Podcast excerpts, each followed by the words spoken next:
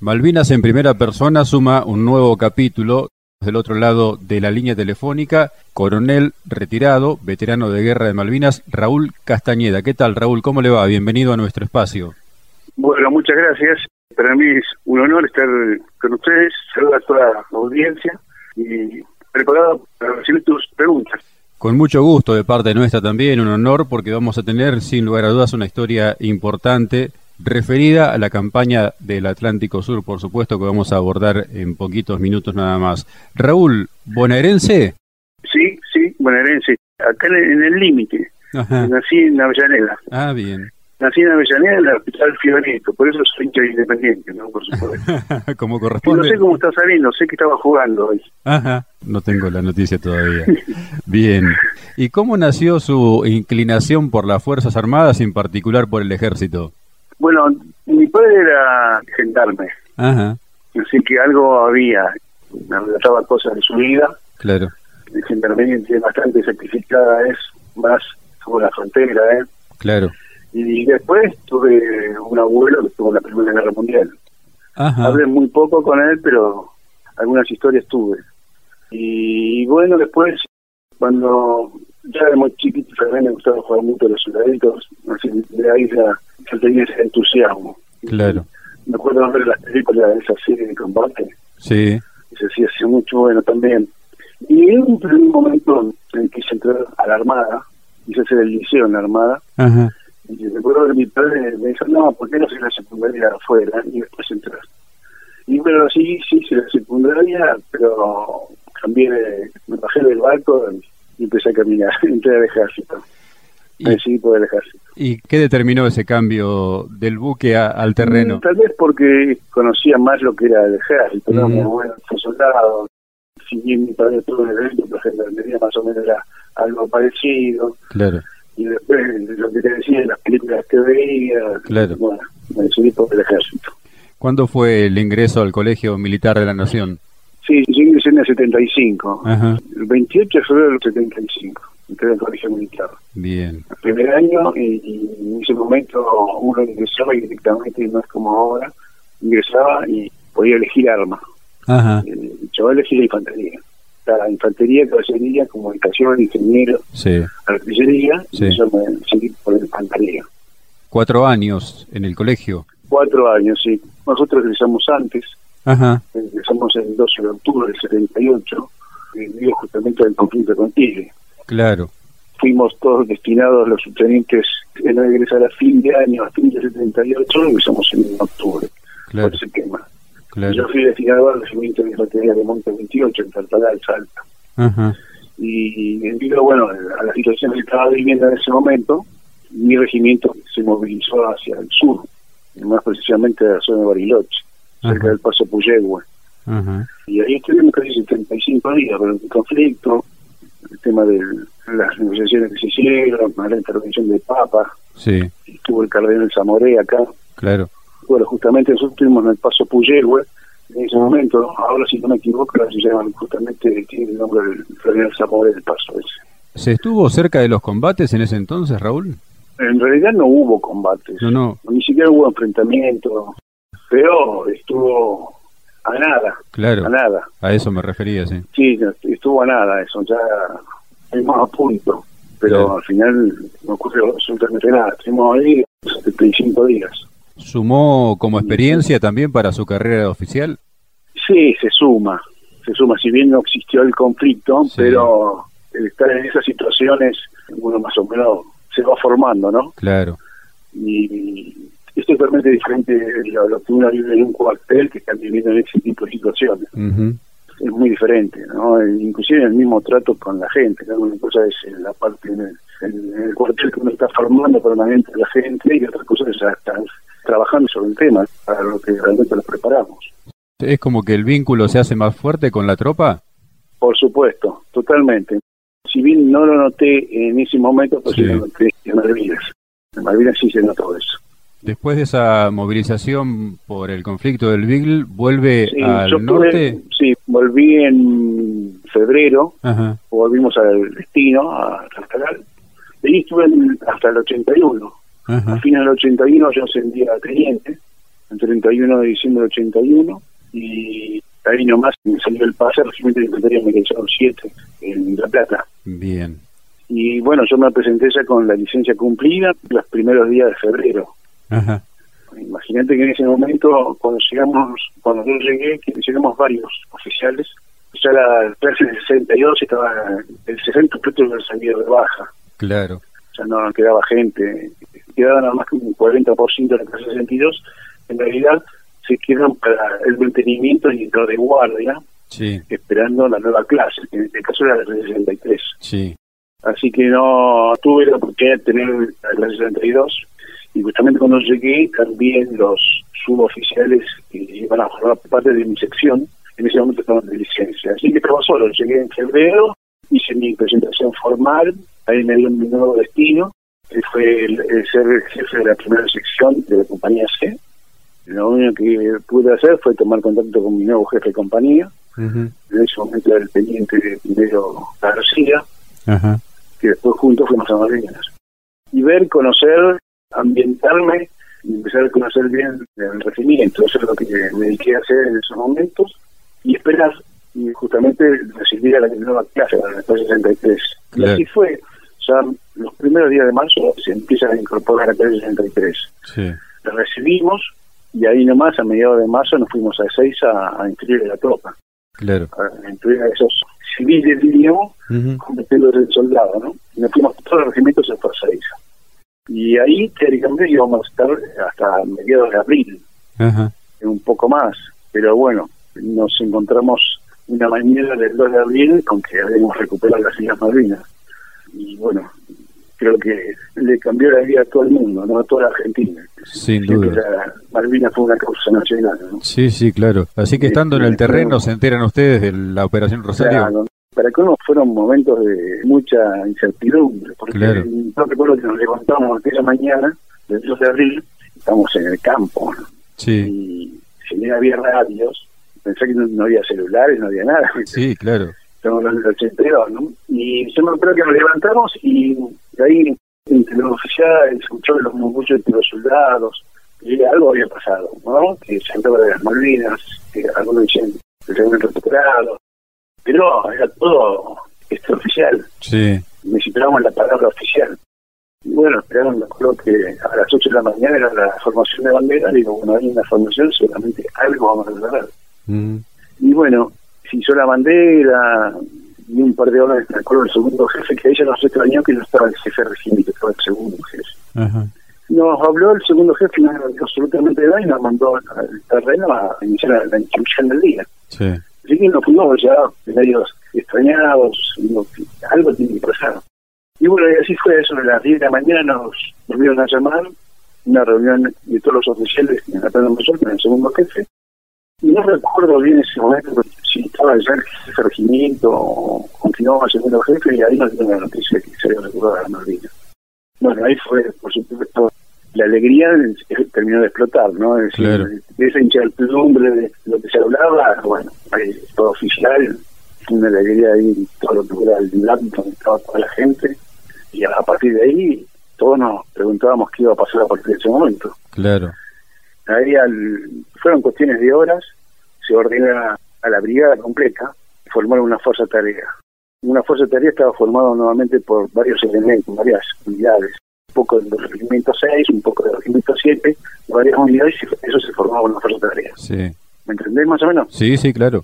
Y esa organización se iba a hacer en el regimiento 3 en aquella época que estaba entablada. Claro. Hoy está en Pigüé el regimiento. Ujú. Y bueno, se formó ahí la fuerza de tarea. Habríamos estado unos dos días nada más. Ah, y en un primer momento esa fuerza de tarea lo único que iba a hacer era dar la seguridad al sur, Ujú. en la costa, en la costa negra. Es decir, nosotros no nos íbamos a mover del continente. Bien. Y así fue, pero cuando estábamos preparando a los dos días, más o menos, nos ordenan, se desintegran esa fuerza tarea y mandan a todos los elementos a sus unidades correspondientes. Así que nosotros subimos los camiones y nos volvimos al regimiento.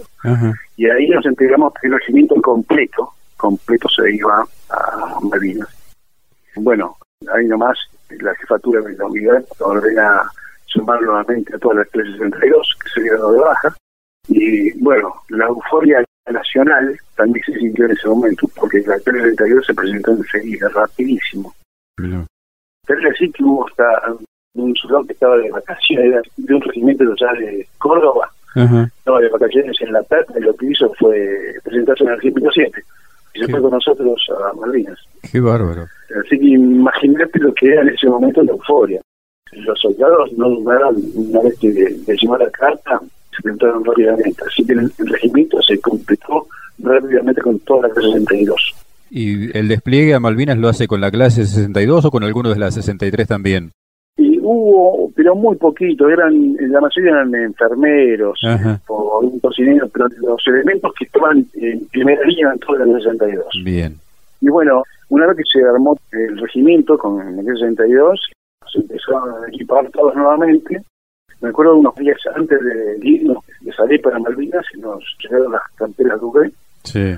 Esas canteras que es característica de un veterano de guerra. Sí, sí. Y bueno, llegó el día 14 de abril y ahí ya llegó la orden de, la movilización hacia Malvinas. Yo recuerdo que era de noche, era casi la madrugada cuando salimos y el regimiento salió en varios escalones. Nosotros, si mal no recuerdo, fuimos al tercer escalón.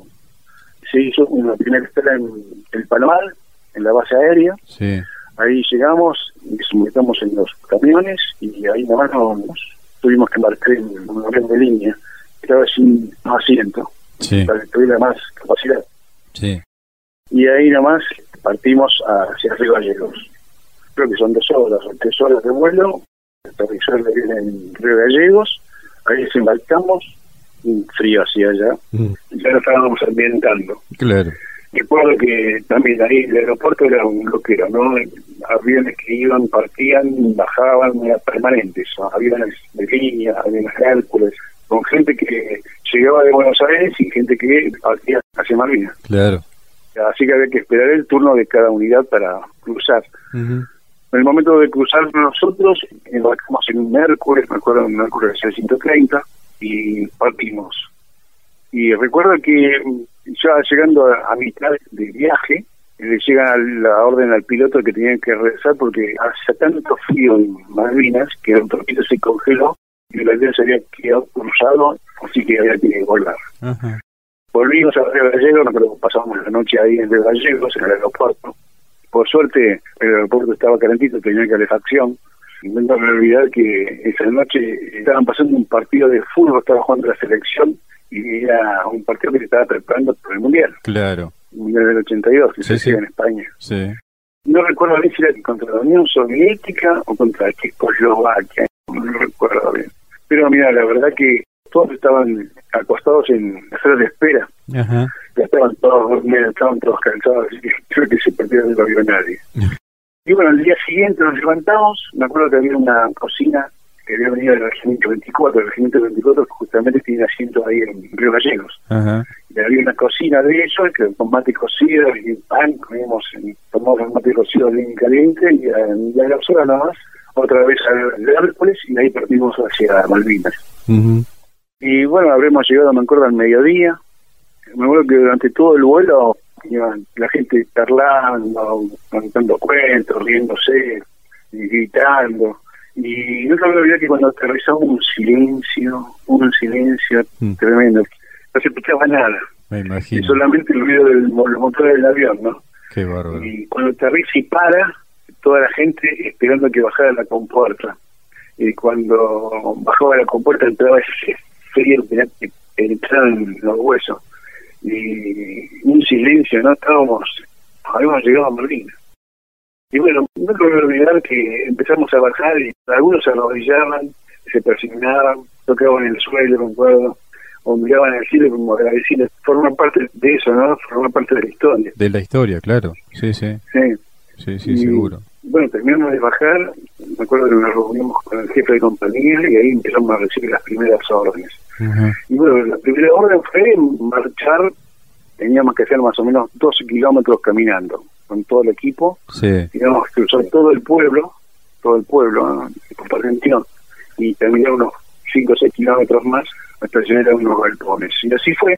Me acuerdo que llovía, había viento, un frío, íbamos con el carro poncho y creo que a la hora de estar caminando, ese carro poncho se había rendido, no quería saber nada. No soportaba más. mojarnos todos, sí. Otra cosa que recuerdo que cuando entramos a Puerto Argentino, por supuesto no había nadie, los kelpes todos metidos en sus casas, ¿no? Sí, Pero se los veía por las ventanas como los miraban, claro. con esa cara de poco agradable, ¿no? Me acuerdo que había momentos que salían algún chico para saludar, porque los chicos son inocentes, no se dan cuenta de lo que estaba pasando, ¿no? Sí, Y querían saludarnos y los perros agarraban y nos metían de nuevo para adentro. Pero nosotros a eso no le daba importancia, creo que había otro sentimiento en ese momento, que era la, la alegría de estar ahí, ¿no? Estar caminando por ahí, por las calles. me imagino. Recuerdo que cruzamos todo Puerto Argentino, seguimos caminando, cuando llegamos ya a los galpones, eso ya era de noche, y directamente la gente se fue a un galpón grande, toda la, compañía nuestra, que era la compañía C, Sí, estaban todos rendidos, pese a que estaban mojados, porque como te dije, el poncho ya no, no aguantó más, dejó de ser impermeable, sí, claro. y, y estaban todos mojados húmedos, pero igual se acostaron y quedaron rendidos enseguida todos. Y bueno, nosotros tuvimos un pequeño galpón, donde había alfalfa, me acuerdo, y de ahí nos acostábamos también y, y dormimos toda la noche, Ujú. rendidos estábamos. Y al día siguiente llegó la primera orden, que era marchar al sector donde se iba a organizar la defensa del Regimiento 7. Ajá, Y bueno, y así fue. Se organizó todo y en ese momento la compañía C iba a ser la reserva del regimiento 7 y cuando ya íbamos a armar las posiciones nos cambiaron la orden y nos mandaron a primera línea. Así que teníamos que ir todos a primera línea. A partir de ahí fue la espera.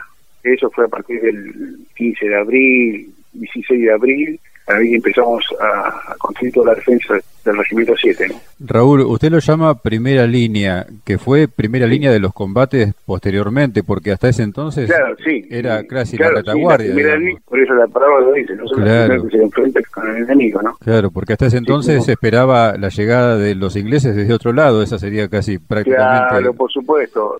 Se pensó en un primer momento que el desembarco iba a ser por el lado sureste, Claro, que es justamente a- al sur de Puerto Argentino y al sur del aeropuerto. claro, Y en realidad se dio todo lo contrario, fue por el oeste. Claro. Porque se embarcaron en San Carlos, en el- del otro lado. exactamente, Y lo que nosotros debíamos estar atrás de todo, terminaron siendo los primeros. exactamente. ¿Qué ubicación tenían? ¿Dónde estaban ubicados?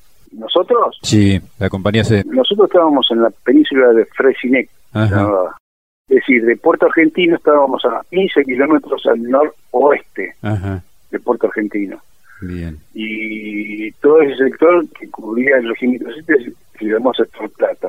ajá, Y dentro de ese sector estaba lo que fue después el Monte London sí, y Wallace Ridge, que fue Sí. combate el 14, el último día, ¿no? sí, Esos fueron los sectores. Y a Monte London fue en la compañía B y nosotros estábamos, para darte una idea, a ver cómo te puedo explicar, Monte London estaba, como te dije, al noroeste sí, y nosotros estábamos, la compañía C, al nor-noroeste, diríamos. bien, En mi sección estaba a dos kilómetros de Monte London, era la que estaba más cerca de Monte London. Es decir, en Monte London estaba la compañía B, después estábamos nosotros a la derecha, diríamos, un poco más arriba la compañía C, y a la derecha nuestra estaba la compañía A. Y atrás nuestro, unos dos kilómetros por atrás, estaba la compañía Comando y Servicio, con el puesto de jefe de regimiento. Su sección, ¿qué cantidad de elementos disponía y con qué estaban armados, Raúl? En mi sección éramos 45 hombres Bien, en total, con soldados y suboficiales y yo. sí, Tenía cuatro grupos, tres grupos de tiradores y un grupo de apoyo. bien, Cada grupo de tiradores tenían 10 hombres, el grupo de apoyo tenía 12. Y después yo tenía un soldado radiooperador y un soldado estafeta. Bien. En total hacíamos los 45 hombres. bien, Y estaban equipados con fusiles FAL PARAC. sí, ¿Por qué se llaman PARAC? Porque la culata se rebate, se chica. Cosa que ellos, los ingleses, tenían también el FAL PARAC, pero tenían la versión belga, que la culata no se rebate, ajá, de madera.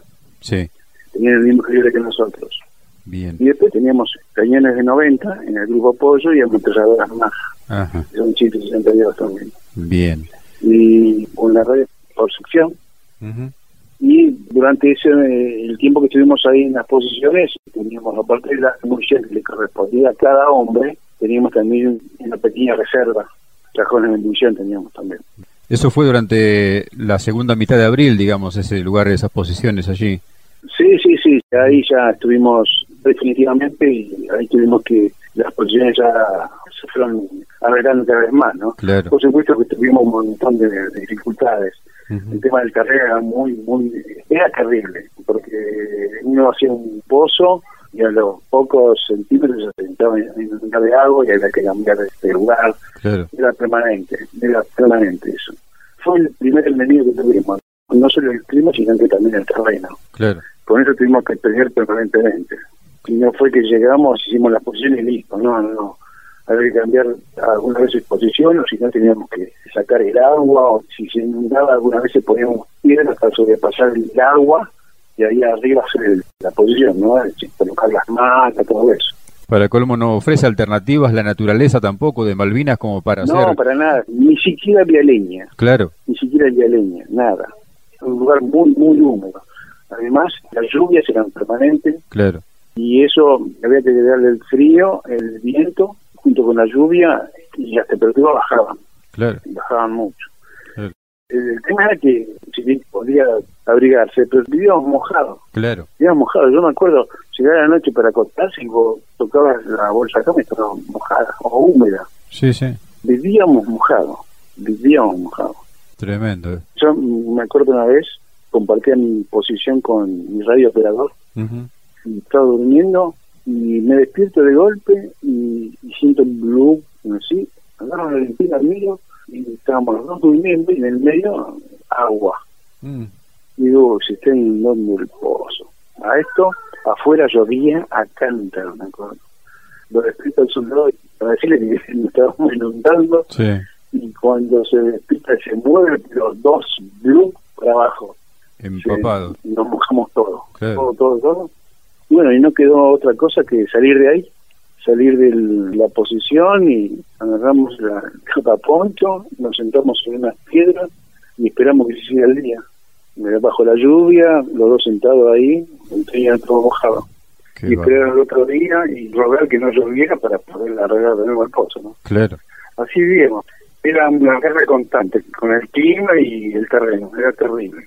Con todas esas alternativas, ¿cómo era hasta ahí el ánimo de la tropa? Mira, por suerte la gente no se desanimaba y además también influía bastante la juventud. Había un montón de factores que la moral no le caía. Que era, por empezar, el 2 de abril. Esa fecha había quedado grabada, todos sabían, se dan cuenta que estaban haciendo historia Claro. y eso la gente la mantenía. Y además otra cosa, lo importante que hacíamos nosotros era, que lo hacían eso con los suboficiales, charlar con los soldados permanentemente, Mm. permanentemente ir hablando con ellos. Obligación mía era que ellos me conocieran a mí. Claro. Y los suboficiales también hicieron lo mismo. ¿Por qué? Porque los soldados se habían ido, Claro. se habían ido de baja. Y, y la mayoría o estaba trabajando o estaba estudiando y algunos estaban casados ya. Claro. Así que uno se ponía en el lugar de ellos y yo estaba seguro que por la cabeza de ellos pensaban también en su familia o lo que habían dejado en el continente. Y eso era lo que nos hacía a las oficiales y a mí, que había que hablar con ellos. Me acuerdo que si había un pedazo de turrón, lo partíamos en tres y nos repartíamos entre nosotros. Claro. Es decir, lo que yo te dije al principio, una cosa es vivir el cuartel y otra cosa es vivir en esa situación Sí, sí. porque en definitiva, y que es lo que después me pasó, el soldado me iba a proteger a mí y yo le iba a proteger a él, Mm, Sin porque duda. así pasó después. Claro. Y eso lo que me motivaba a mí que primero tenía que dar el ejemplo. Mm, Tenía que dar el ejemplo para que para que ellos no solo confiaran en mí, sino que me siguieran, Claro. que me siguieran en todo momento. Claro. Y eso es lo que hacía, cuando ponía dejaba de llover y hacía mucho frío, me iba caminando por los pozos, hablaba con ellos, cómo se hablaba. Por supuesto que viviendo esas situaciones no siempre uno está con la cara sonriente, ¿no? Seguro. Uno se embola, hay momentos que se embola. Claro. Y después también, aparte de los ingredientes del clima, el terreno queda malísimo. Y otro ingrediente que se agrega después fue la comida. A partir del primero de mayo empezamos a recibir bombardeos Sí. permanentes Sí.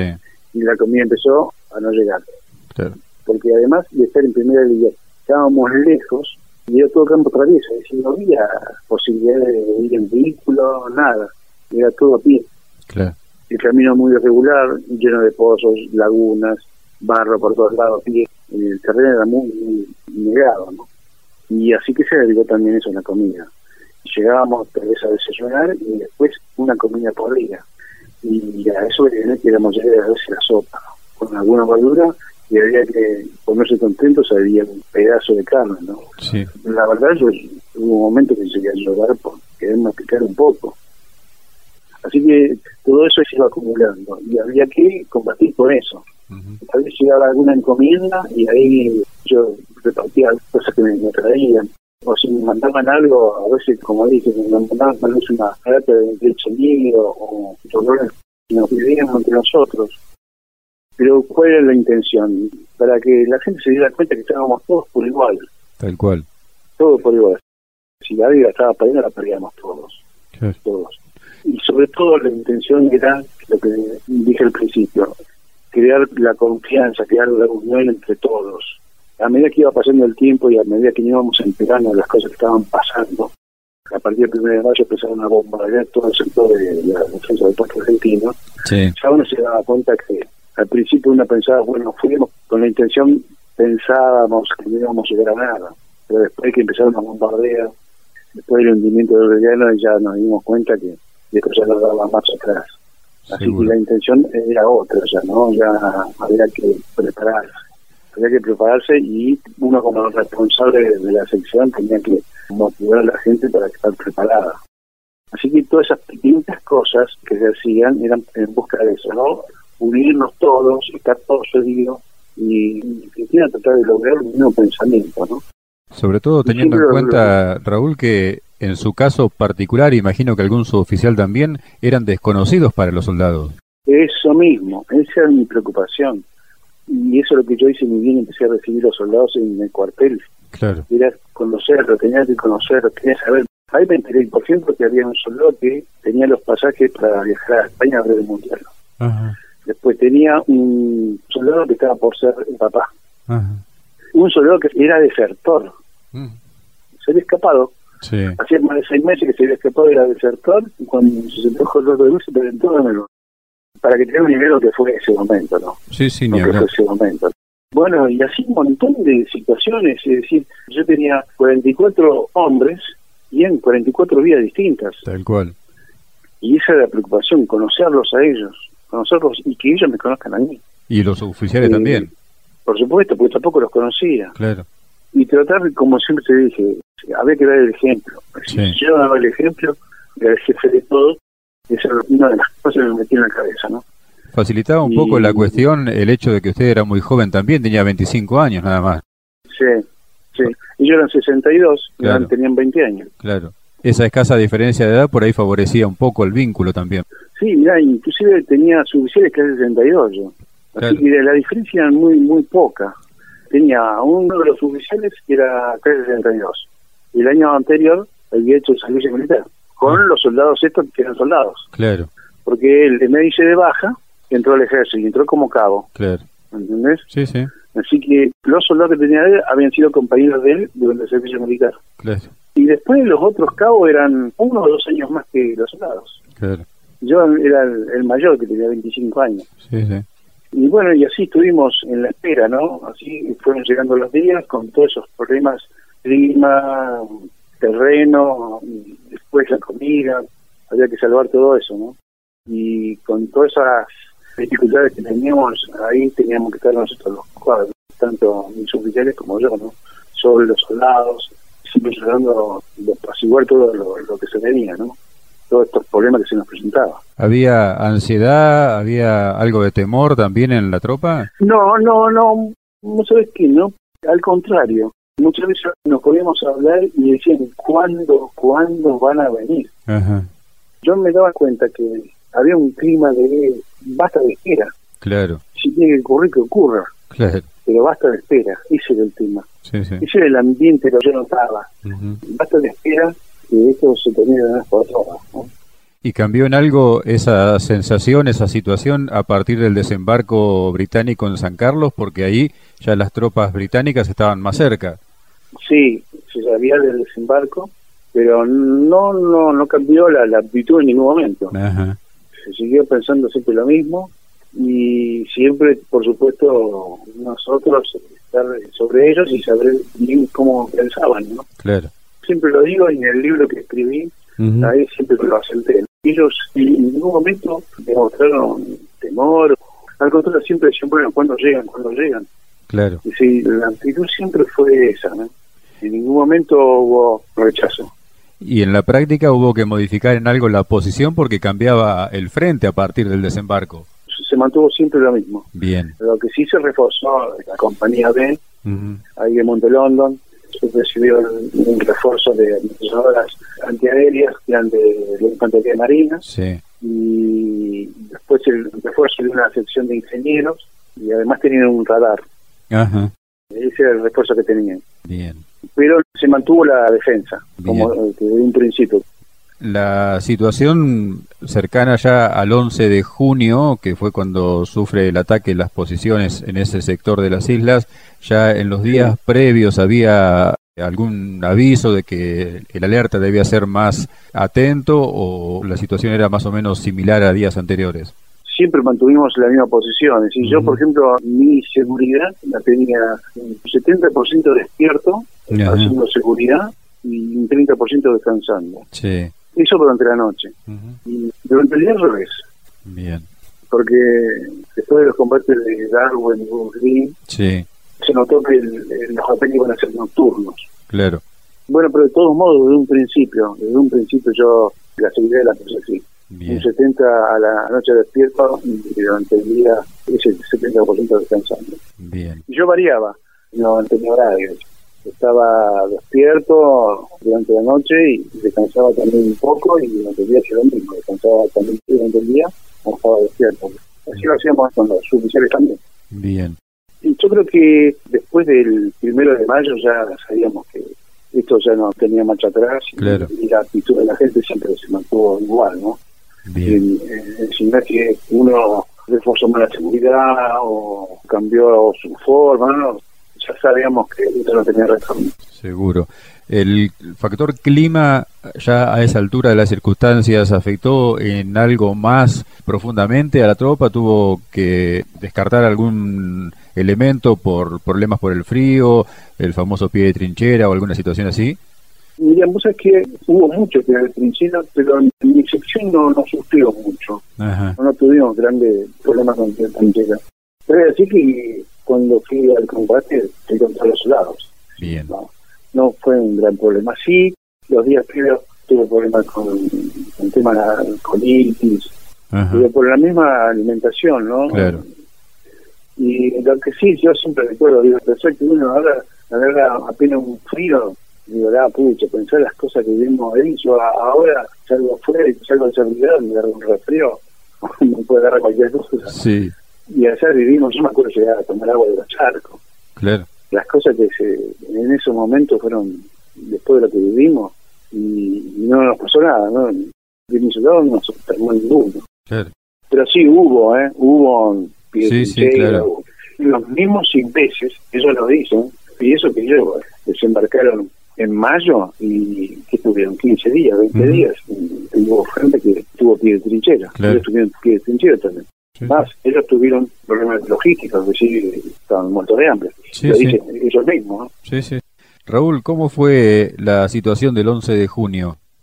El 11 de junio ya se sabía que todas las fuerzas inglesas se venían hacia Puerto Argentino. Sí. Y más porque había sido la novedad que se había movido gente, patrullas inglesas hacia el oeste, Ajá.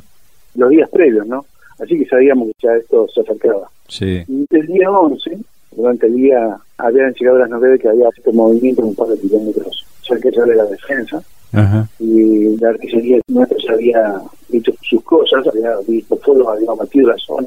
Y así fueron de todo el día. Y a la noche, eso, a las nueve de la noche, me acuerdo que yo estaba en la posición, estaba con el radio operador, había un silencio, me acuerdo de golpe, unas explosiones terribles, pero temblaba la posición, ¿no? Así que nos pusimos el casco, salimos con el soldado, nos arrastramos un par de metros y llegamos Montelondo. Ya te digo, estábamos a dos kilómetros. Sí. y como dicen todo, era un Fiat, un Fiat, ese monte que era negro durante la noche, era rojo, muy terrible, se escuchaban gritos, gritos de, dolor, desesperación, algunas órdenes aisladas, la moción rasante esos proyectiles que van viendo todo el trayecto, uno notaba que eran a pocos metros lo que sucedía, y se notaba también por los ruidos, era a pocas distancias, y artillería que debatía todo el sector, y bueno, llega un momento, al cabo de pocos minutos, la artillería enemiga empieza a batir también el sector mía, de mi sección. Éramos los que estábamos más cerca. Todo alrededor de Monte estaba siendo batido por la artillería. Es decir, en Monte se combatía sí. Y a los alrededores batía la artillería todo alrededor de Monte London. Justamente nosotros estábamos a dos kilómetros de Monte London. Yo ahí lo llamo a mi jefe de compañía por radio y le digo, mi, mi teniente primero, mi sección está siendo batida por la artillería enemiga. Ahí él me dice, bueno, manténgase en el puesto, es decir, no nos podíamos mover. Había los proyectiles y parecía que la tierra temblaba, parecía un terremoto. Y te quedaba sordo, no me acuerdo y siempre lo digo, ¿no? Tenía el casco puesto y con las dos manos lo apretaba el casco, o sea, en cabeza. Sí. Clavaba la nariz en la tierra, miraba como si fuera que iba a proteger sin caer un proyectil, ¿no? Mm. Era lo único que atinaba, ¿no? Claro. Y así fue que estuvimos esperando y seguíamos viendo, viste, el combate ahí en Montelondo. Sí. Ya llegaba, viste, el, el olor a pólvora, donde estábamos nosotros, y humo, Mm. de la cantidad de proyectiles que caían, Tremendo. hasta que al cabo de, no sé, una hora, hora y media, que se seguía combatiendo en Montelondo, imagínate, de las nueve y media, yo creo que eso era once y media, más o menos, me llaman por teléfono el jefe de compañía. Ajá. Y ahí el jefe de compañía me dice, mire, Catalina, tiene que marchar con su sección a Monte London. Mm. Así me dice, a Monte London porque va a ir a reforzar la compañía B. Ajá. Bueno, corto y le digo a la estafeta, al soldado, le digo que vaya a buscar a los suboficiales, a los jefes de grupo. Y bueno, ahí además a los 5 o 10 minutos llegaron los suboficiales, eran tres. ¿Por qué? Porque el cuarto suboficial y dos soldados habían ido nosotros teníamos una avanzada de combate, decir, a 300 metros adelante de primera línea teníamos un suboficial y dos soldados. Esos tenían la misión, en caso de observar algún movimiento, dar la alarma a toda la defensa de la compañía. Sí.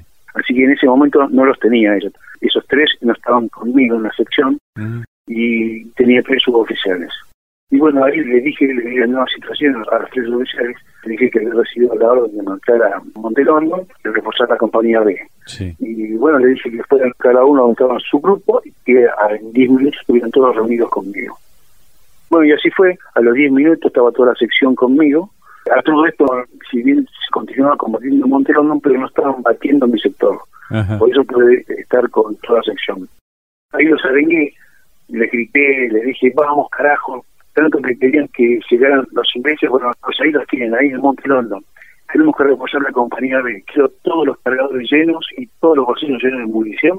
Vamos a armarnos de una vez por todas.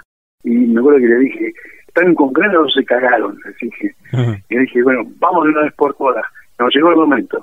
Y ahí cada uno se fue a sus puestos. Me acuerdo que hicieron lo mismo, se llenaron los bolsillos de munición. Y a los cinco minutos estaban todos de nuevo conmigo y ahí hicimos la marcha hacia Montelondo. Y bueno, esa caminata fue, yo te digo, fue terrible. Terrible porque eh, por momentos seguían batiendo la zona. Así que, como te dije, el, el camino era muy irregular Sí. Había charcos de agua, barro, lodo, piedras, y en la oscuridad, imagínate, doce y media, una de la mañana, Claro. cuando íbamos para allá.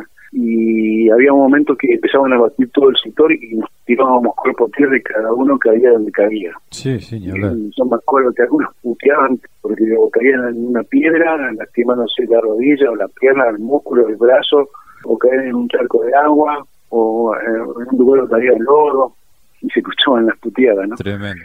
Pero seguían. Yo me paraba y se paraban todos y seguíamos avanzando. Y así fue, estuvimos casi una hora caminando y avanzando hacia Monte London. Y esa marcha fue, pero muy, muy dificultosa. Fue terrible, porque hacíamos fuego permanentemente. Claro. a ratos paraban, podíamos avanzar, pero otra vez seguían tirando con la artillería todo el sector. Así fue hasta que llegamos al pie de Monte London. Ahí en el pie de Monte London me acuerdo que estaba un suboficial con un mortero, me acuerdo que estaban tirando, y cuando me ve, que supongo que vio sombra que venía avanzando, me grita, ah, también vive.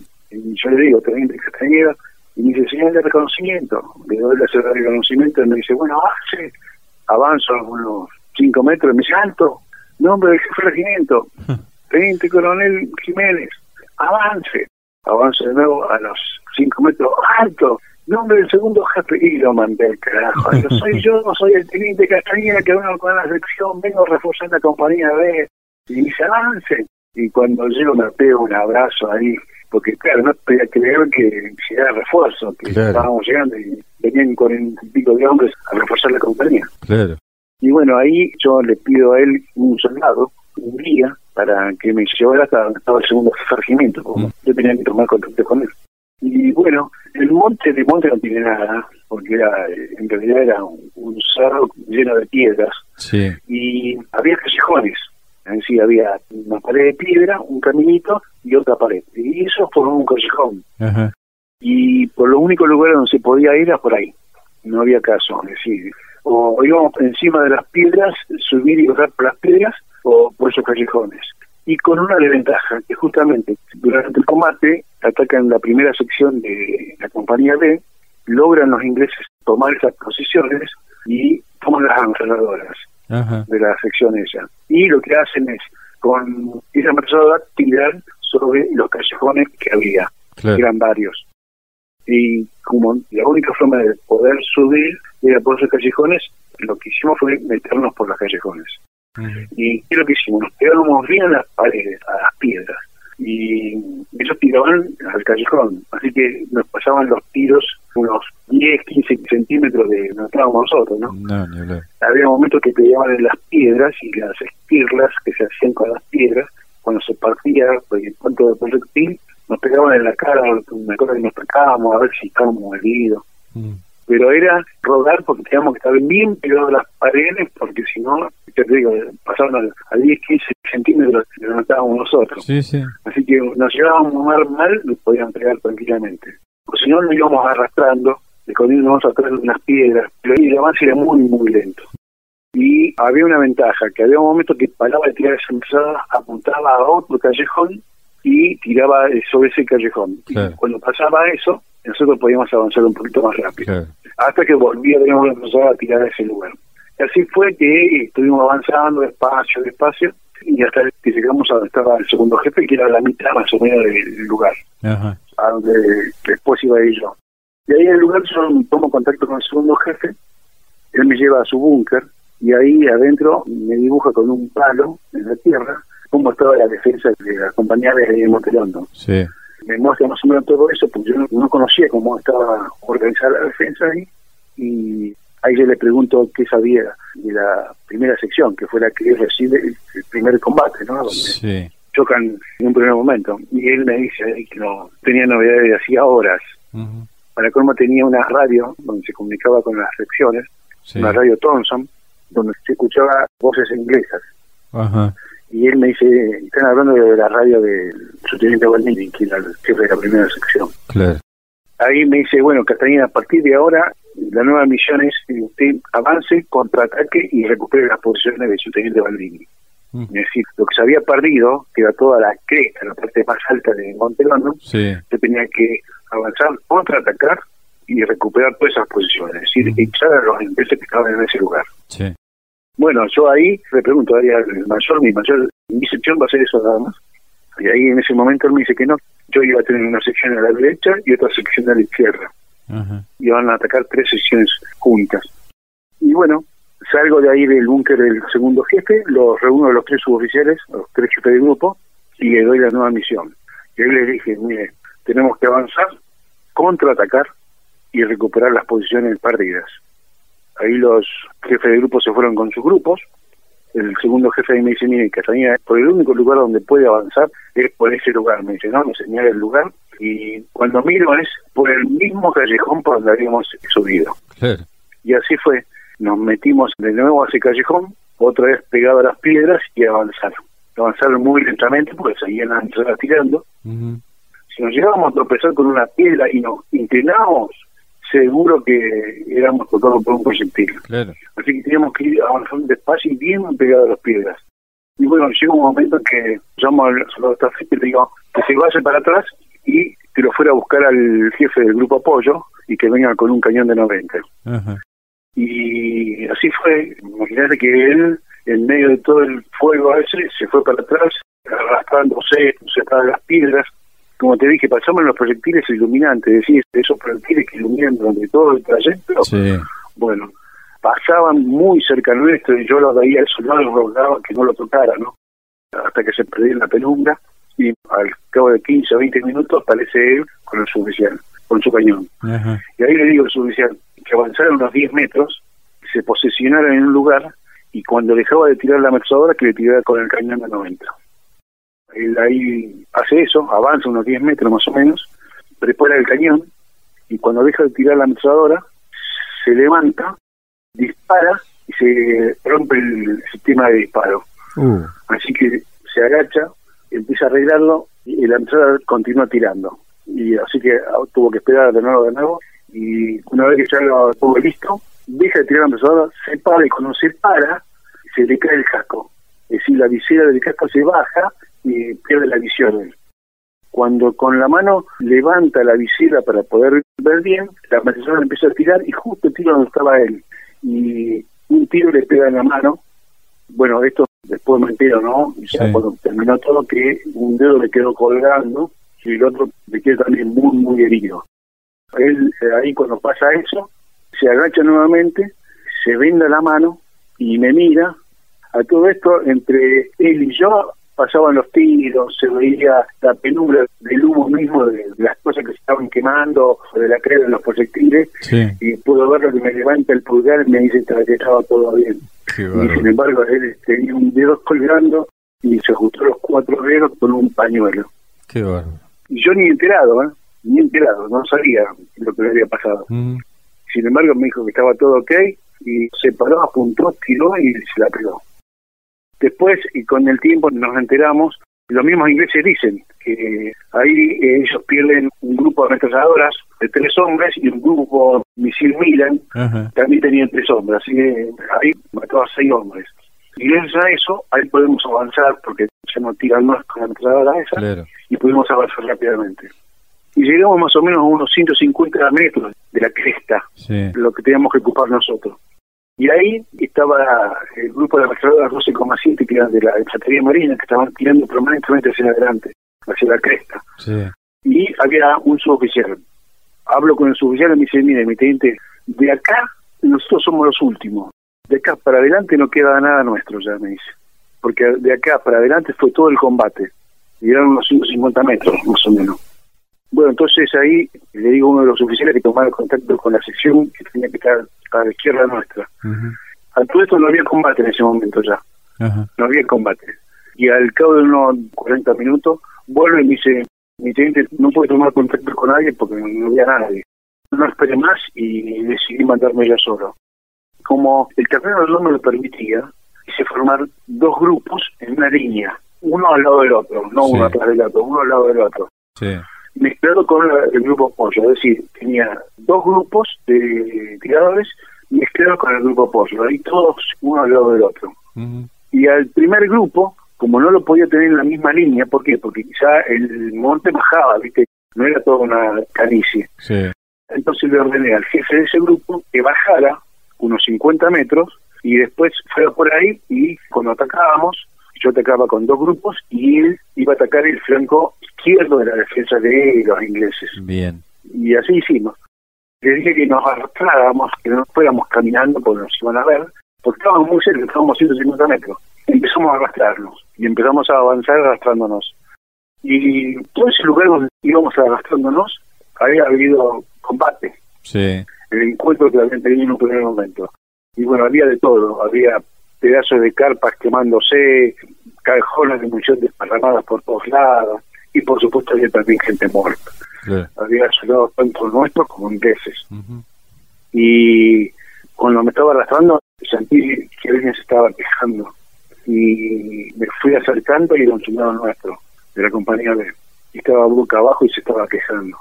Y bueno, yo lo tomé, lo di vuelta puse su cabeza en mis brazos y me envió él.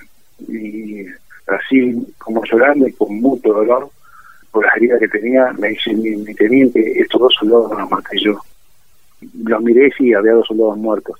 Y cuando lo volví a ver a ella, habían muerto.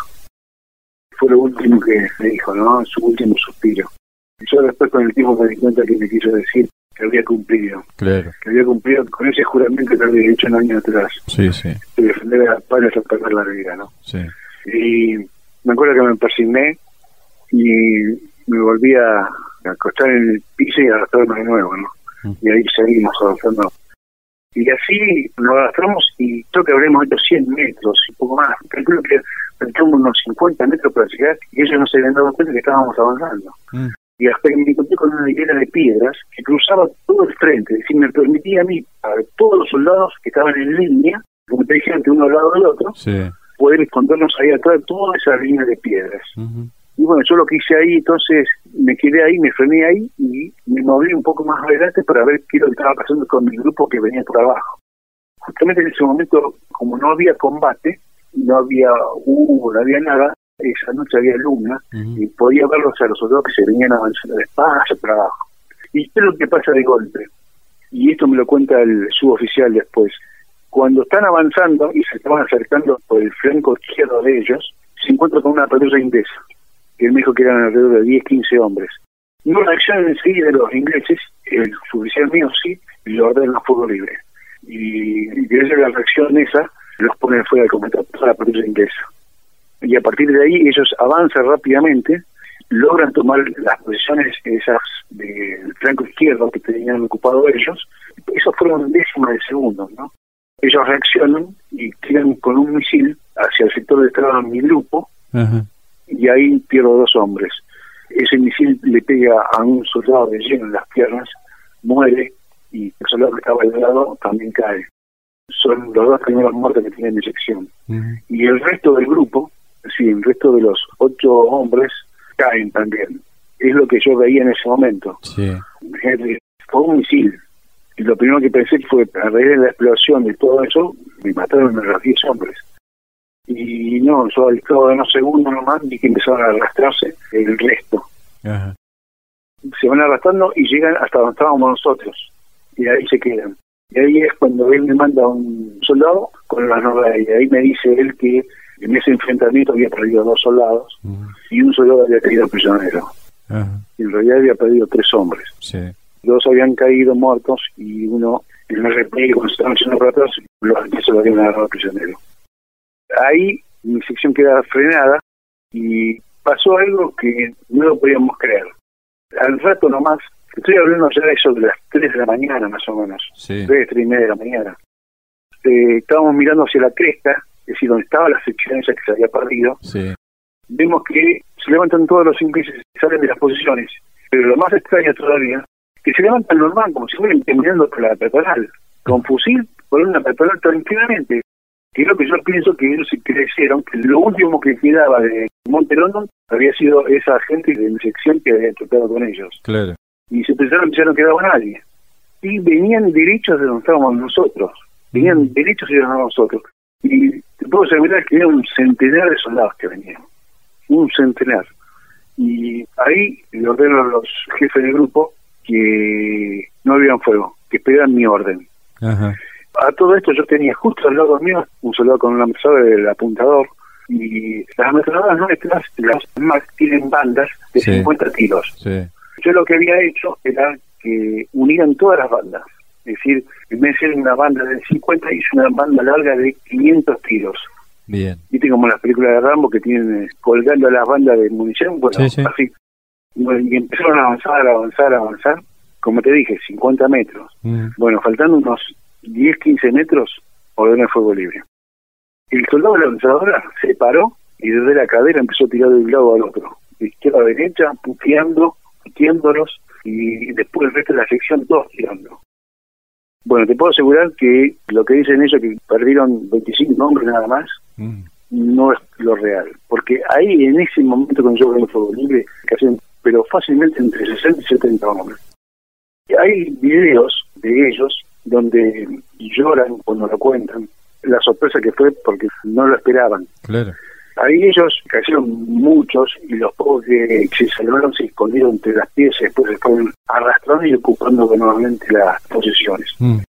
A partir de ahí, como te dije, estuvimos a 50 metros. Sí. Se produce ahí una guerra de trinchera. Ellos tiraban y nosotros tirábamos. Estábamos tan cerca que nos puteábamos. Nos puteaban. Nosotros las puteadas normales, ¿no? Hijo de mil, Sí, sí. váyanse de acá. Y ellos, me acuerdo bien que decían, ah, ya, ya, y lo que escuchaba yo. Y lo que se caracterizaban, porque había un gran volumen de fuego. Para ellos era primordial gran volumen de fuego permanente. No dejaban levantar la cabeza. Mm. Todo lo contrario a nosotros, que nosotros siempre, cuando instruimos a la gente, es racionalizar la munición. Claro. Si se va a tirar es porque se sabe a dónde va a tirar. No, ellos directamente daban volumen de fuego permanentemente. Y bueno, fue así, empezamos, como te dije, en una guerra de trinchera, y además había un momento que se sumaba la artillería enemiga. Mm. Y pensé que la artillería enemiga tira desde 15 kilómetros atrás. Sí. Y se notaba que ellos tenían, junto con esos soldados que nos tiraban permanentemente, los observadores adelantados de la artillería. Sí. ¿Qué hacen ellos? Reinan el tiro. Sí, sí. Es decir, tira la artillería y le dicen, no, tiren 100 metros más atrás, 100 metros a la derecha, 100 metros, tantos grados, así. Y los tiros caían siempre del lado nuestro, siempre del lado nuestro. Mucha precisión. Claro, pero eso es normal, ¿eh? Sí, Toda la artillería siempre tiene un observador adelantado. Sí, sí. Es como el ojo de la artillería, como Sí, están a 15 kilómetros atrás, tienen un observador adelantado. Es el ojo de la artillería. Ellos dicen si pegan o no pegan, tienen más para acá, tienen más para la derecha, tantos grados. Eso es lo que tienen ellos. Sí. Y nosotros también lo teníamos. Nada más que el observador adelantado de Monte Rondón fue uno de los que cayó en el combate. Sí. Y bueno, eh, empezaron a pasar los minutos, pasaron las horas, y ahí empecé a tener los problemas. Y la munición se me acababa. Entonces lo llamo a uno de los soldados y le digo que fuera para atrás y tratar de ubicar al segundo jefe para pedirle refuerzo, que estábamos resistiendo y que necesitaba refuerzo porque la munición se me estaba acabando. Imagínate que todo esto lo estoy contando, pero por empezar, cuando le estaba dando la orden, yo estaba gritando, lo tenía a dos centímetros, le estaba gritando por el ruido que había en ese momento, ¿no? Sí, sí. Tanto los disparos nuestros como los disparos que hemos recibíamos, además de artillería. Y eso que había el olor a pólvora que había, la humareda que había, típico de un combate, ¿no? Sí, sí. y el soldado agarró y se fue nomás, se fue para atrás, y yo me acuerdo que lo iba viendo, iba esquivando de un lado al otro, se iba así escondiendo detrás de las piedras, hasta que llegó un momento que lo veo caer. Ajá. Imagínate la desesperación mía, ¿no? Pero ahí nomás se levantó y siguió para atrás hasta que lo partí. Pasaron 15, 20 minutos, llega y me dice, gente no, no, no lo encontré, no hay nadie atrás. Bueno, volvé a tu puesto. Y ahí seguimos. A todo esto estaba recibiendo permanentemente los suboficiales, que los tenía a unos 30, 40 metros donde estaba yo. Me mandaban sus soldados diciéndome las novedades de ellos, si tenían heridas, si les faltaba la munición, y lo que pasaba enfrente de ellos. O si no, al contrario, yo cuando quería saber algo mandaba a mis soldados para saber cuáles eran las novedades que tenían los grupos. Sí. ¿Por qué te menciono esto? Para que te des una idea de la situación que estaba pasando. Es decir, estábamos prácticamente al lado de la muerte, saludando a la muerte, Sí. y se estaban dando órdenes, y no había dudas en que se cumplieran. Claro. Es decir, eh, uno decía, va, anda para allá, vení para acá, que me den las novedades, y se hacía todo. Yo creo que ese fue el resultado de todo el periodo que habíamos hecho y que habíamos estado hablando al principio. Tal cual. Porque es fácil en pleno combate uno decir, yo me voy acá. Es fácil, porque uno decía, yo me voy. ¿Y uno qué iba a hacer? ¿Qué iba a hacer? Nada, yo podía verlo al, al tipo irse, pero no, no se movía nadie. Estaba todo el mundo concentrado mirando hacia adelante y disparando hacia adelante. A ver, yo me acuerdo de verle las caras a los soldados y se notaba esos momentos de bronca, como diciendo, vos de acá no pasás. Claro. Bueno, esa bronca. Además, puteaban, me eran pijaban de putear. Y seguían. Hay un momento, también lo tengo grabado y no, no me lo puedo sacar de la cabeza y creo que no me lo voy a sacar nunca de la cabeza, ¿no? Hay un momento en que em, se estaba combatiendo y él hacia mi izquierda, que a unos pocos metros, 5 o 6 metros, vi a uno de mis soldados que se levanta, se para, Ajá. es decir, queda el descubierto completo y empieza a tirar desde la cadera. Y yo le gritaba, ¿quién me iba a escuchar? Le gritaba que se cubriera Sí. y que subiera porque estaba temprano y iba a llegar el momento. Le gritaba, le gritaba, y no me escuchaba. Seguían pasando los proyectiles cerca de uno, se escuchaban los bombazos, la humareda que tenía siempre y todo eso, y bueno, hasta que llegó el momento en que iba a pasar lo que pasó. Una ametralladora le pegó. A él le pegan, se ve que le pegan en el, estómago y cae arrollado. Y cuando va a caer para adelante, tenía el fusil, la boca del cañón del fusil se clava en la tierra y queda arrodillado, porque lo frenaba la caída del fusil, que había querido clavarla en la tierra. Qué bárbaro. Va un soldado que está a un costado, lo acuesta, me mira y me hace la señal de que había muerto, que se había ido. Y eso es una de las cosas que nunca me voy a olvidar porque digo, ¿por qué lo hizo, no? Claro. ¿Por qué lo habrá hecho? Muchas veces yo me puedo pensar, uno puede hablar hoy sentado en un sillón charlando y dice, yo no tengo miedo a nada, soy un corajudo, me enfrento cualquiera. Y después uno en ese momento no sabe cómo va a reaccionar. Tal cual. Es lo que yo siempre digo, es la encrucijada, ¿viste? Es la encrucijada. Si vos vas por el camino correcto, no te pasa nada. Ahora te equivocas, porque la encrucijada es así. Vos decidís o por acá o por allá. Y ahí va a pasar lo que pasa. Es lo que yo siempre pensé, ¿no? Cuando daba las órdenes en pleno combate. Yo decía, me ponía a pensar, ¿no? Esta orden va a llevar a la muerte a alguien, o también puede llevar a la muerte a mí. Eso es lo que uno vive, y son cuestiones de segundo. Sí. Siempre me pongo a pensar, ¿viste? Pensar que yo me enseñaron cuatro años a mandar, a ordenar, todas esas cosas, ¿no? Pero uno lo aprendió sentado en un escritorio, pensando tranquilamente, y ahora era órdenes, pero en cuestiones de segundos. Sí.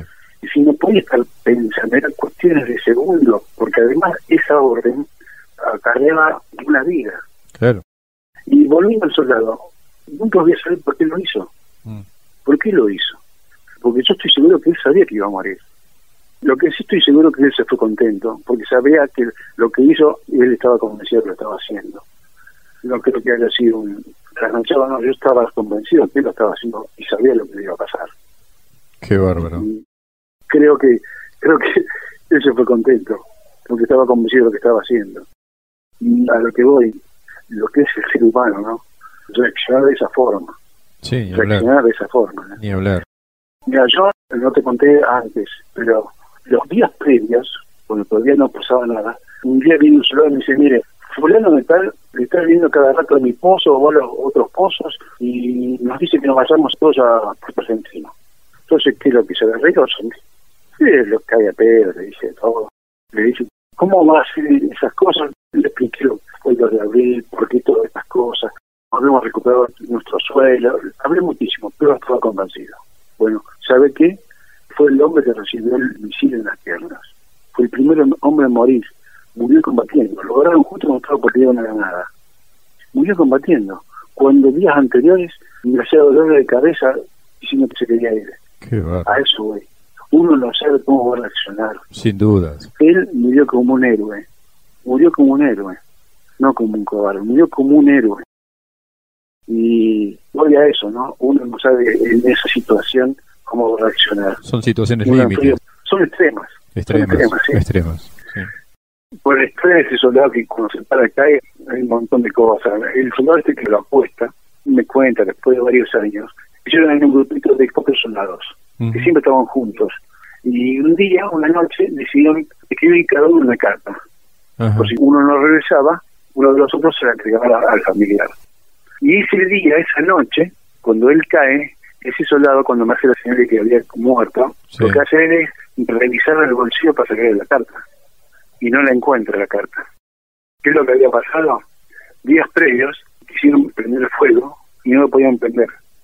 ¿Qué hizo él? Dijo, bueno, te doy mi carta, después la vuelvo a hacer. No. Y con esa carta prendió el fuego. Y no volvió a hacer la carta. Mirá lo que son, ¿no? Qué historia.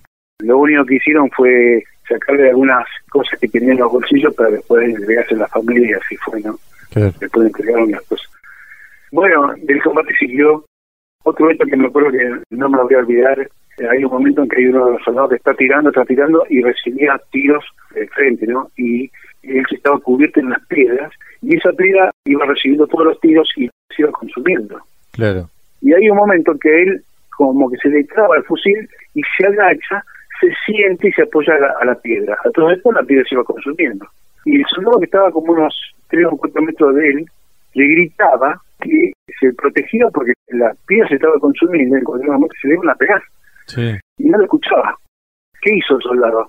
Empezó a tirar él hacia donde le estaban tirando al otro soldado para extraerlo. Y así fue, era una ametralladora. Y la ametralladora se giró y le empezó a tirar a él. Qué bárbaro. Así que no había problema. ¿Y qué pasó? La ametralladora volvió al lugar donde estaba este soldado. No me acuerdo si estaba destrabando el fusil o estaba cambiando el cargador. La cuestión que volvió a gritarle y no le escuchaba, no le quitaba. ¿Qué hizo? Se levantó, saltó, corrió, saltó sobre él y lo tiró a un costado. Y cuando cayó, el soldado quedó arriba, el que lo, ayudó, y le dijo, estoy herido. Lo agarró y justo le pegaron un tiro en el hombro. Fíjate vos, ¿no? Un milésimo más que tardaba, se la pegaban y lo mataban. Claro. Justito lo agarró y cuando lo estaba sacando de ese lugar, le pegaron un tiro en la espalda, en el hombro. Y él le dijo, me salvaste, pero me pegaron un tiro. Estoy herido, le dijo. Bueno, aún así él, con ese tiro en el hombro, continuó combatiendo y al otro soldado después que lo salva también cae herido. Ahí había pasado bastante tiempo, lo vuelvo a llamar al soldado y lo vuelvo a mandar para atrás le digo que a avisar que estábamos quedándonos sin munición, que necesitaba los refuerzos. Sí.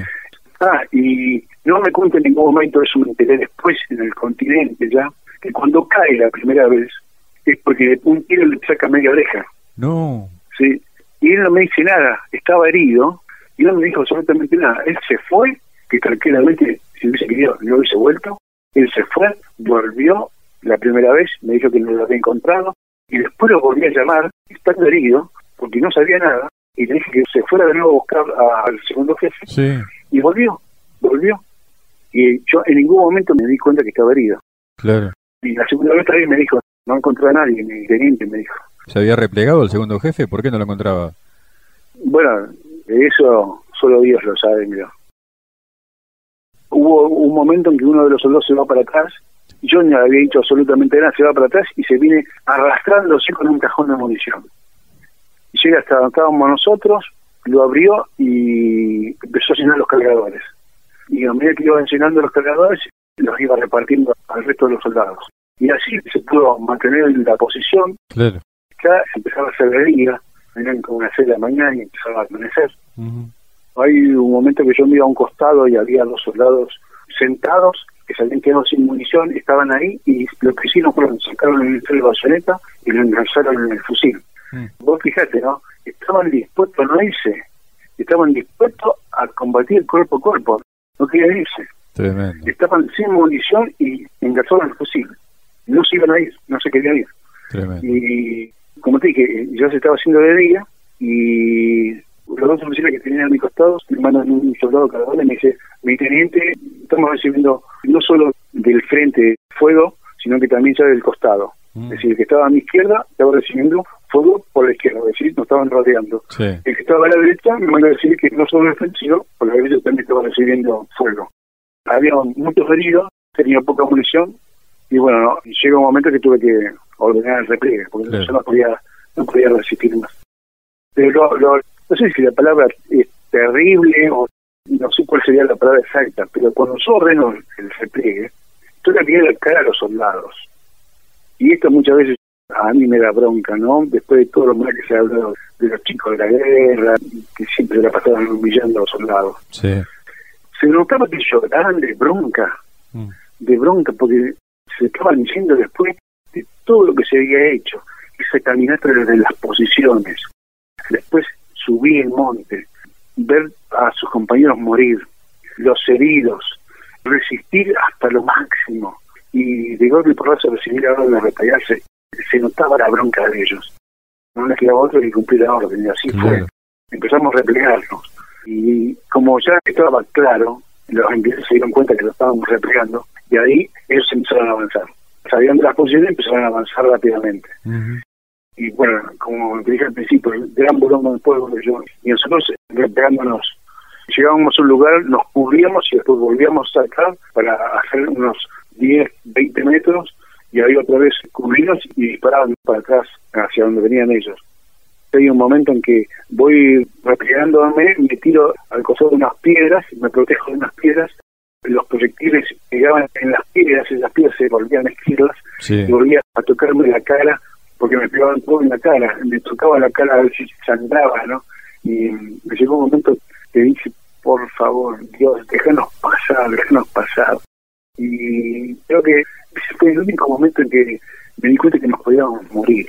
había estado tantas horas ahí y en ningún momento pensé eso. Y tampoco creo que tampoco lo pensaron los soldados, mm. que nos podíamos morir. Yo me acordaba, en ese momento me acordaba de mi señora. Mi señora estaba embarazada. Aparte de decirle, por favor, déjanos pasar, decía, por favor, Dios, déjame conocer a mi hijo. Era la desesperación. Claro. El, repliegue fue permanente, se nos venían cada vez más encima hasta que llegamos al pie del monte y ahí ellos dejaron de disparar. Ya no nos siguieron más, se dieron cuenta que ya para ellos no era, supongo, conveniente continuar. Ya habían cumplido con la misión, habían tomado el monte. Y bueno, ahí yo con la gente me replegué hasta el puesto de comando del jefe de regimiento, que estaba alrededor de dos kilómetros de Montelondo. Ahí me encuentro con el segundo jefe. El segundo jefe me dice, vayan ignorades yo me reúno con mis suboficiales, ahí me entero que tenía 21 heridos.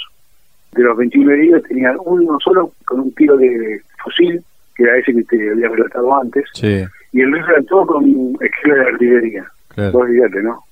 Y tenía tres que habían caído muertos en el combate y otros tres que habían caído prisioneros mm. durante el repliegue. No mm. hicieron a tiempo, prefirieron quedarse y cuando pasaron los ingleses, después cuando estaban regresando, se levantaron y se rindieron. Había recibido la orden de que con la gente que me quedaba, volviera a primera línea. Y lo fabuloso de todo eso, que cuando yo doy la orden de que los que estaban heridos fueran a Puerto Argentina al hospital, el resto iba conmigo de nuevo a primera línea, entre 3 y 14 soldados y suboficiales, porque en ese momento tenía dos suboficiales heridos, fueron conmigo, heridos, ¿eh? Entre 3 y 14. Heridos y todos fueron conmigo a primera línea. y los que no estaban muy mal, los llevaron a Puerto Argentino. Qué Eso ya fue el día 12, ya Montelando se había perdido. ¿Y volvieron a primera línea a intentar volver a combatir? No, no, no. Se perdió Montelondo en ese día, ese día 12, y ahí para el regimiento fue terrible, porque lo más fuerte que tenía el regimiento era el Montelondo. Claro ya desde esa altura podía ver toda la defensa del regimiento 7. Y ese mismo día empezaron a bombardear la compañía C, donde estábamos nosotros. Ahí yo vuelvo a perder tres soldados por la misma fuego de artillería, ¿no?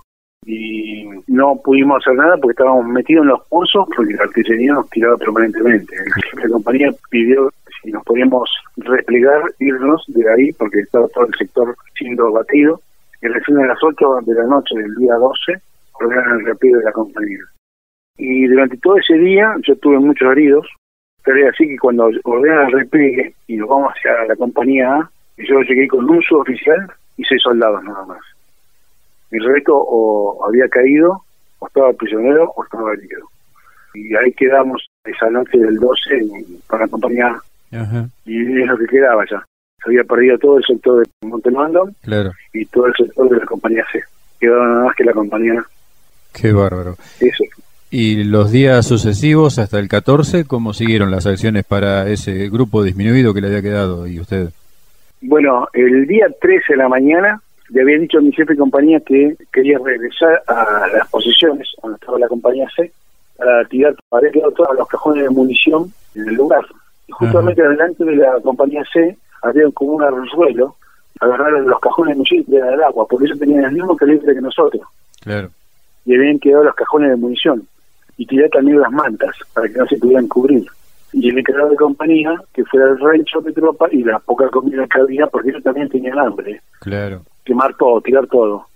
Y bueno, así que yo fui con el encargado de la compañía, él con dos soldados y yo con dos soldados, él para encargarse de la cocina y yo para tirar todos los cajones de munición y las mantas. Y así fue, nos fuimos, llegamos al sector de la compañía C, era de día, era alrededor de las de la mañana, un sol, no había una nube ese día, no había viento, hacía muy poco frío, era un día bastante extraño. Y hubo un momento en que le digo a los soldados que estaban conmigo, sigan ustedes que yo me voy hasta mi posición. y era más o menos donde estábamos, y eran más o menos unos 200 metros. Así que lo dejé a los dos soldados ahí y yo me fui a mi posición. Y cuando estaba en mi posición empezaron a bombardear el sector. Y justo yo me meto a un pozo, a una de las trincheras, y cayó un proyectil ahí al lado mío. Mm. Si bien estaba con el casco, cuando me agarra la onda expansiva, el casco se levanta, quedó la frente mía contra una piedra y quedó desmayado. Y esto es lo que me cuentan los soldados, porque yo no recuerdo más. Se ve frito. Que ellos estaban, imagínate, estaban a 200 metros, cuando miraron lo que pasó, me dijeron, lo mataron al de Castañeda. Claro. Entonces dijeron, bueno, sigamos con lo nuestro, ¿qué vamos a hacer? Y al ratito dijeron, no, mejor vamos a ver qué pasó, qué pasó con él.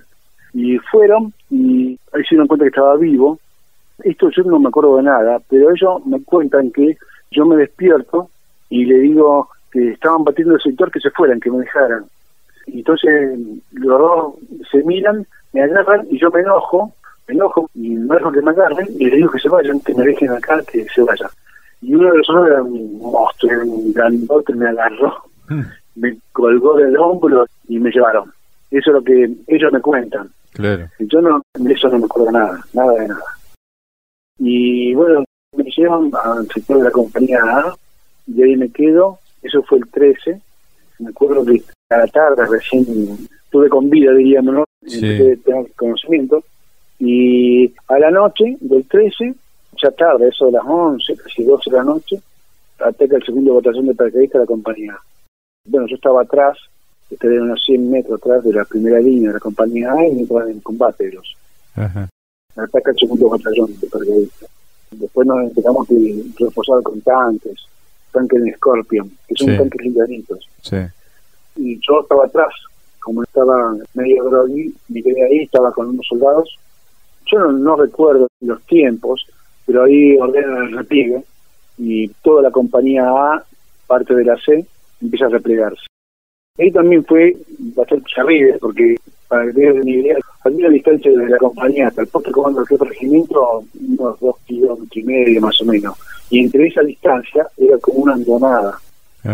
Y yo me acuerdo que las dos compañías se estaban replegando y desde Montelón tiraban proyectiles iluminantes, iluminaban todo el campo de combate. Y cuando se iluminaba, nosotros nos tirábamos con tortilla para que no nos vean, pero ahora sí nos tirábamos con todo.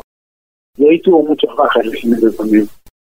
Cada vez que se terminaba, se evaporaba la luz, los criterios iluminantes, ahí nos levantamos y empezamos a replegarnos rápidamente hacia el puesto común del regimiento. Claro. Y hacíamos unos paros de metros y otra vez criterios iluminantes. Y otra vez empezaban a tirar con la artillería, con todo. Hasta llegar al puesto del jefe de regimiento. Ahí el jefe de regimiento nos reúne a todos los oficiales, hace una última línea defensiva con lo que había de la compañía C y de la compañía parte de la compañía comando. Y bueno, ahí esperamos hasta que atacara nuevamente el segundo batallón y yo lo ataque eso de las 2 de la mañana, no recuerdo bien, pero ya era madrugada y empezamos a resistir. Y la resistencia fue poca, fue poca porque éramos pocos, claro. éramos pocos, había muchos heridos, tenía muchas bajas y yo no recuerdo bien los horarios, pero se ahora en el regimiento de replegarse hacia Puerto Argentino. Y así fue, nos replegamos. El jefe de regimiento se había quedado con su plana mayor, fueron los últimos replegados. Era un hombre grande y cuando lo vimos, dos oficiales lo traían tomado de los brazos, él estaba apoyando en los hombros de los dos oficiales, estaban muy, muy cansados. Eh, y bueno, ya el 14 de la mañana, todo el regimiento lo que había, se reunió ahí en Puerto Argentino en un gimnasio y ahí empezamos a ver las novedades de cómo había quedado. Claro. Después ya fue la rendición, ¿no? Los tiempos no me acuerdo, pero siempre en el 14, ¿no? Sí, sí. Cuando ellos entraron a Puerto Argentina. Claro. Llegaron los comandantes ingleses a ver con Menéndez, con el tema de la rendición. Así es. Y después, bueno, habrá venido seguramente la entrega de las armas y disponerse para la situación. lo sueño de todo es que yo me acuerdo que durante ese 14 nosotros caminábamos por las calles y ellos también. Y nosotros con el armamento y ellos también con el armamento. Y en ningún momento hubo enfrentamiento. Eso fue lo extraño. A tal punto que hay fotos, hay fotos sí. de soldados argentinos con soldados ingleses, Sí, sacándose fotos. Voy a lo que pasa, lo que es la guerra, ¿no? Durante los combates fue a todo o nada. Sí, claro. Y después que terminó todo, caminábamos en las calles al lado de ellos. Y después llegó la orden de entregar los fusiles, no todos los momentos. Claro. Yo me acuerdo que agarré, rompí la pistola, la dejé fuera de servicio Sí, mismo hice con el FAL, cosa que si lo iban a querer usar en algún momento no lo iban a poder hacer. Y así hicimos la mayoría. claro. Y ya eso fue, te voy a repetir, no me acuerdo los tiempos, pero eso que ha sido desde el 15. Ujú. ¿Su regreso al fue- continente fue inmediato o quedó como prisionero de guerra?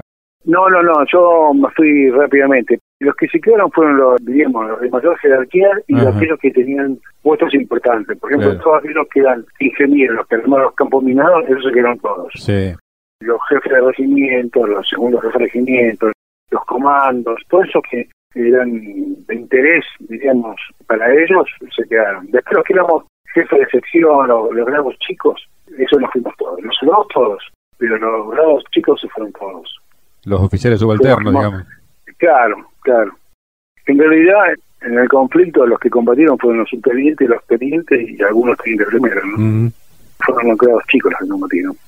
¿El retorno fue en qué buque? En el Canberra, en el buque transatlántico de ellos. Y bueno, el tratamiento fue, bueno, ellos son muy casistas, ¿no? Los oficiales estábamos en un lugar, en un pasillo, me acuerdo, con camarotes, y los soldados, los oficiales por otro lado, realmente hacían mucha diferencia. Ajá. Así que nosotros estábamos en camarote. Y a ellos no lo vimos en ningún momento. A los soldados y sus oficiales no lo vimos en ningún momento. Fueron tres días ahí en el buque.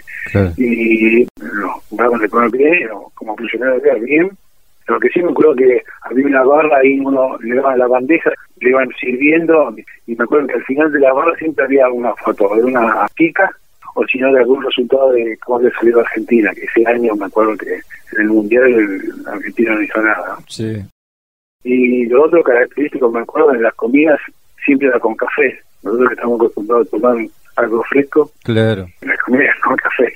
Y fueron tres días más o menos hasta llegar a Puerto Madryn, ¿no? Y a partir de ahí, de esa llegada al continente, ¿cómo fue el regreso? A nosotros ahí, cuando desembarcamos, la gente de, la ciudad nos, nos recibió. Yo me acuerdo que íbamos en camiones a los costados, la gente nos saludaba, banderas argentinas, aplaudiendo, Sí, avivándonos, tratando de avivándonos, porque me imagino cómo se sentirían ellos, ¿no? claro. En mi caso, digo la verdad, no me acuerdo cuando íbamos navegando, que me acuerdo que miraba por las ventanitas esas que tienen, miraba el mar, y miraba después cuando íbamos acercando al continente, y yo decía, ¿cómo nos van a recibir después de haber perdido, no? Claro. Nosotros que somos un país bastante jodido, digamos, en esas cosas, ¿no? Porque cuando uno es de un equipo y pierde, los hinchas siempre se enojan, se ponen mal, ¿no? Y bueno, yo pensaba, ¿cómo nos recibirán, no? Y muchos pensábamos que tardara más el buque en llegar, ¿no? Mm. Ese era el temor, ¿no? Pero cuando bajamos me acuerdo que la gente de ahí nos recibió muy bien, íbamos en los camiones por la calle y los costados en las veredas, avivándonos, llorando algunos, por supuesto, ¿no? Pero nos recibieron muy, muy bien, pero muy, muy bien. Quiere decir que ellos dicen que ese día se quedaron sin pan. Es el famoso día que Madrid se quedó sin pan. Sí, sí. Se quedaron sin pan, sí, se quedaron Sí, sin claro. pan. Sí, nos recibieron muy, pero muy bien, Qué muy bien. bárbaro. Y eso, dentro de todo, nosotros nos hizo bien, ¿no? Claro, Fue lo que había pasado. claro. Y ahí después, yo lo que recuerdo es que nos fuimos en avión hasta Palomar, Ajá. de Palomar nos llevaron a Campo de Mayo, nosotros fuimos a la escuela judicial en ese momento. Ajá. Y estuvimos uno o dos días hasta que vieron unos micros, el 307 que es de La Plata, Sí. nos llevaron a La Plata hasta la unidad. Y también La Plata nos recibió también muy cálido, fue todo, porque me acuerdo que para entrar a La Plata hay distribuidores. Sí, que íbamos llegando y se veía las luces de patrulleros, de motos, sí. y cuando llegamos se pusieron adelante nuestro y desde ahí hasta el regimiento son alrededor de 30, 40 cuadras Sí, de los dos lados, lleno, lleno, creo que estaba toda la plata. Hasta llegar al regimiento y bueno ahí yo no sé si fue gracioso pero me acuerdo que cuando yo bajé Y lo primero que hice es buscar a, a mi señora a ver si estaba. Y la buscaba por todos lados, no la encontraba. Y hubo un momento que estaba mirando y de golpe miro y estaba mi señora, pero estaba con panza, no me acuerdo porque cuando me fui, ella no tenía panza, recién creo que estaba el mes, mes y medio. Claro. Y yo no, no tenía bigotes, cuando regresé tenía bigotes, y ella tampoco me reconoció. Qué historia, Raúl, ¿eh? Qué historia. Sí, vos sabés que en el año 2000 hubo un intercambio de oficiales paracaidistas entre Inglaterra y Argentina. Fueron oficiales paracaidistas nuestros Sí. a Inglaterra, vinieron ellos para acá, también vino un grupo. Bueno, uno de ellos que vino para acá era un capitán, capitán Kevin Robinson, que había estado en Monte London, había combatido en Monte London. Y le pidió al, al agregado militar inglés si podía conseguir una autorización para conocer el regimiento 7. Ajá. Bueno, después de los trámites fueron, consiguieron la autorización y junto con el agregado militar inglés fueron al regimiento 7. Yo en ese momento estaba en Río Gallegos, en el sur. Y ahí se reunían el jefe de regimiento 7, en ese momento llamó un par de veteranos de guerra para que hablaran con este veterano de guerra. Sí. Y se hicieron preguntas, hubo una muy buena relación. Y hubo un momento que uno de los veteranos de guerra nuestro le preguntó cuál fue la orden de operaciones del tercer batallón de paracaidistas para atacar Montelón. Y el inglés le dijo, la orden de operaciones era que tenían que atacar con dos compañías en primera línea, como fue, Sí. y una compañía de reserva. La compañía A y la compañía B atacaban en primera línea y él que estaba en la compañía C era la reserva. Ajá. Así fue. Esas dos compañías atacaron la sección de Baldini Sí. Y parte de las otras dos secciones. Así que imagínense, una compañía tiene alrededor de un promedio de 200 hombres y una sección un promedio de 45 hombres. Sí. Y a Baldini lo atacaron dos compañías. Mm. Así que eh, hay que sacarse el sombrero con Maldini porque el combate duró muchísimo Imposible de y resistir. este imposible resistir. Pese a que también las otras dos secciones también actuaron, ¿no? Sí, sí. Debe decir que los dos jefes de sección quedaron heridos, tuvieron Mm. heridos Mm. Y también tuvieron muertos. Qué bárbaro. Bueno, eso es lo que dijo. Dijo que dos compañías atacaban y ellos quedaban de Es- reserva. Y que después de tres horas, después de tres horas, iban a abrir una brecha. Es decir, ellos pensaban que en tres horas iban a tomar Montelondon. Iban a abrir una brecha y esa compañía sí que estaba de reserva iba a posar en medio de esa brecha y se iba a mandar directamente al puesto del jefe de regimiento, que estaba a dos kilómetros. Sí. Esa era la banda de operaciones. Bueno, dice, no solo que no pudimos tomar Montelondo en, en tres horas, sino que habían pasado 12 horas, habíamos tenido muchas bajas, Mm. mi compañía, que era la reserva, ya había sido empeñada Mm. y no habíamos podido lograr tomar Montelondo. Mira lo que dijeron ellos, ¿no? Qué bárbaro. Sí. Qué bárbaro. Y él dijo en ese momento que hoy, estoy hablando del año 2000, ¿no? Sí. 2001, perdón, 2001, que él en su regimiento, cuando instruía a los soldados, le mencionaba eso, Mm. que los soldados argentinos habían estado más de dos meses bajo el frío, las lluvias, el terreno, y combatieron como si fueran que llegaban el primer día, así. Y ellos mismos creían que ni bien entraban en combate, nosotros nos íbamos a ir corriendo, Claro. o sea, sí, después de tanto tiempo, muriéndose de frío, muriéndose de hambre, en malas condiciones, mojados permanentemente, con la lluvia, los vientos, no iban a resistir, que la muralla iba a estar por el suelo. Sí, sí. Y dicen eso que se encontraron con todo lo contrario, con todo lo contrario. Llegaban a tener miedo a la resistencia. El segundo batallón de paracaidistas, cuando le tocó atacar la compañía A, en la noche del 13 al 14 de junio, Sí. pidió refuerzos, por eso le dieron los tanques, Claro. porque tenían miedo de que se encontraban con otros Montelondon. Claro. Así Sí. que pidieron refuerzos y los tanques. Y tal era así que el tercer batallón de paracaidistas no ataca la noche del 13 al 14, porque podrían haber atacado los dos batallones. Pero el tercer batallón de paracaidistas no atacó. No atacó porque habían quedado destruidos después del, combate en Montelondon. Qué orgullo para el ejército argentino, más allá de cómo terminó la situación, ¿no? Sí, sí, pero lamentablemente los primeros años el veterano de guerra siempre tuvo que estar con la cabeza gacha, ¿no? Sí. Porque fuimos ignorados, permanentemente, pero Sí. fue terrible, ¿no? Sí, sí. A usted también le tocó. esa- Sí, sí, por supuesto. Era como yo no perdí la guerra, Claro. Vos sí. Pero por suerte, después de 40 años, está saliendo de la luz todas estas acciones que se desconocían, ¿no? Sí, sí. De estos hombres, porque eran realmente hombres, Sí, y no niños, no chicos, sí. se conoce lo que han hecho, ¿no? Mm, Esas pequeñas cosas que se desconocían. Es por eso que el libro este que yo escribí, le puse, y fueron hombres, Claro, contestando a eso, ¿no? Contestando que en realidad no eran chicos, claro. miedosos. Por eso le puse ese nombre al libro. Claro. Raúl, una vez entrevistando a un sobreviviente del crucero General Belgrano, me dijo que cada vez que él cuenta sus vivencias, es como que vuelve a subir al buque y revive cada uno de esos momentos. En su caso, usted también vuelve a subir al Monte London. Bueno, eso es lo que yo digo siempre, mira. A lo largo de estos 40 años di muchas charlas, sí, muchas charlas. Yo miro a la gente y veo que lo sienten, ven el sufrimiento que hemos pasado. Por supuesto, muchos lo ven con orgullo, ¿no? Yo siempre digo que nuestros soldados fueron dignos herederos de aquellos soldados que supieron lograr nuestra independencia, ¿no? sí, Bueno, para mí es exacto. Pero lo otro que yo veo, que cada vez que nos reunimos con los veteranos de guerra, entre veteranos de guerra, nos sentimos diferentes. Es decir, es como si fuera que estamos hablando en otro idioma. claro, ¿Por qué? Porque yo hablo con ellos o ellos hablan conmigo y cuando los escucho estoy volviendo a Monte London. claro, Estoy volviendo a Monte London. Estamos volviendo a esos días que estuvimos allá. sí, Cada vez que hablamos entre nosotros, ¿eh? eso sí, sí, lo sentimos. O el mismo vernos, nos vemos y estamos volviendo a, a esos momentos.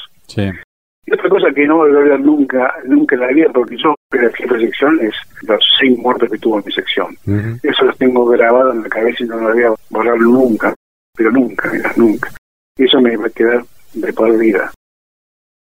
Yo sigo teniendo pesadillas en esta altura de mi vida, y mi señora me lo dice. claro, Yo creo que estas cosas a todos nos ha afectado en algo. seguro, No hemos vuelto igual. claro, Yo aprendí mucho, mis soldados me enseñaron mucho. Y después de una guerra no se vuelve igual. No se vuelve igual. Antes de la guerra era un oficial, después de la guerra soy otro. claro, Soy otro. Yo antes veía a un soldado, instruirlo y prepararlo para la guerra, y yo después de la guerra me di cuenta que atrás de un soldado hay un hombre. hay un hombre. Y ese hombre en la guerra a mí me protegió como yo lo protegía a él. Y yo creo que es importante eso que yo te decía al principio, el conocerse. Sí. Si una cosa es el formalismo en un cuartel y otra cosa es la vida en la guerra, la vida en el combate. Es totalmente diferente. la camaradería. Diferente. Sobre todo las cosas, ¿no? La camaradería. Así es. Raúl, gracias enormes por su historia que nos ha contado en este rato, por lo que aportó para la patria y por, es- por esa entereza que todavía sostiene. Bueno, muchas gracias. Muchas gracias.